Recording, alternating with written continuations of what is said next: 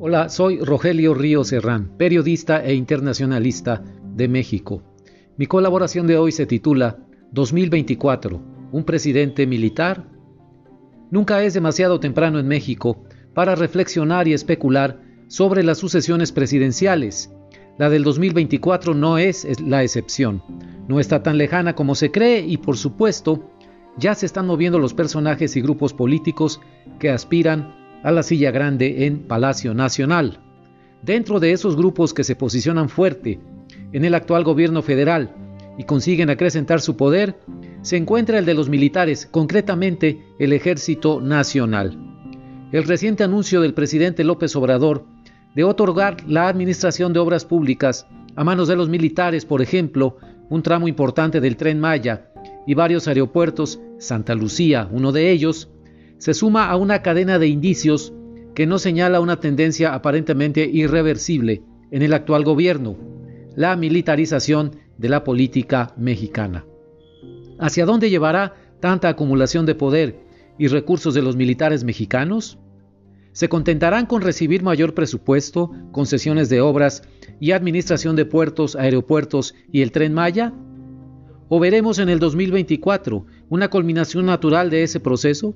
Acceder formalmente a la presidencia de México por la vía electoral con un candidato militar? El camino se ve perfectamente trazado. A dos años de la administración de AMLO, su dependencia del apoyo del general Luis Crescencio Sandoval, secretario de la Defensa Nacional, y la generación de oficiales de alto rango que lo rodea es innegable. Sume usted todos los episodios que quiera.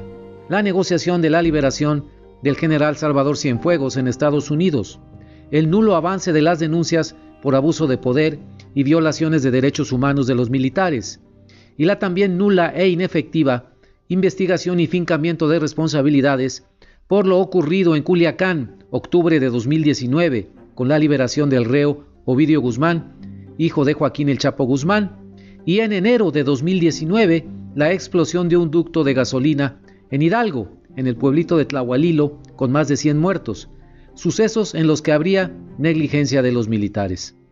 El peso y la influencia de los militares se siente hoy en la vida pública de México, como nunca antes me había tocado atestiguar desde que me dedico a escribir columnas.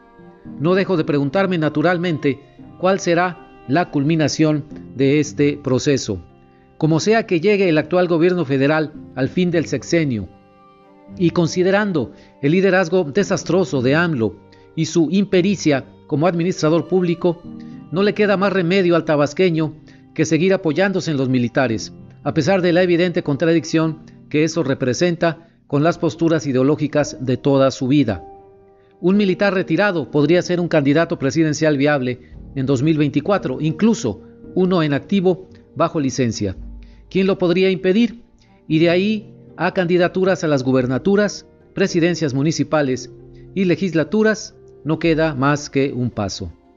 No olvidemos que en el nacimiento de lo que ahora es el PRI, el Partido Revolucionario Institucional, uno de los componentes clave del naciente Partido Nacional Revolucionario, como así se llamaba en 1929, fue el sector militar junto a los sectores campesino y obrero, a los cuales se sumaría un sector social durante el cardenismo, de 1934 a 1940, para posteriormente desaparecer formalmente el sector militar a la llegada de presidentes civiles de Miguel Alemán perdón, en adelante. No sería la primera vez que la escena política mexicana se poblara de militares y exmilitares en la casa de posiciones electorales. Ya ocurrió antes en México. ¿Por qué no ocurriría de nuevo en 2024? Habrá quien diga, por supuesto, que eso beneficiaría al país por atraer a los puestos de poder a gente profesional y honesta, bien preparada en las escuelas militares, en sustitución de tanto gobernante incompetente e ineficaz, el cual es un argumento muy atractivo para muchas personas. Yo no disputo la preparación rigurosa y la honestidad de los militares, pero como en todo, hay excepciones a esa regla, porque el ejército no deja de sucumbir a las tentaciones del poder y el dinero sobre todo, cuando ese dinero y ese poder provienen del gobierno mismo y se les entrega gustosamente por parte de los civiles. Lo que me preocupa es que la militarización del país se esté dando por el deterioro del poder civil, por el desgaste de las instituciones y por el liderazgo irracional del presidente López Obrador, cuyo proceso de toma de decisiones desafía a cualquier noción de buen juicio. La derrota del poder civil, aunque sea autoinfligida, y el vacío que deja en la arena pública mexicana será llenado por alguien más, en este caso el poder de los militares, si no es que por el poder del narco en algunas regiones. Si no existiera esa degradación del poder civil, bien podríamos hablar en un tono distinto y descartar la idea de un presidente militar en 2024, pero ese no es el caso, sino lo contrario, y no queda más que atestiguar la deriva de México hacia un territorio en el que no queremos estar, el de una nación militarizada. No le conviene eso a los civiles ni a los militares, dentro de los cuales hay puntos de vista y grupos encontrados en torno al perfil que está tomando el Ejército Nacional, bajo el mando cuestionable del general Sandoval. Todavía hay tiempo y oportunidad para frenar esa tendencia. Todavía tenemos nuestros votos. Muchas gracias.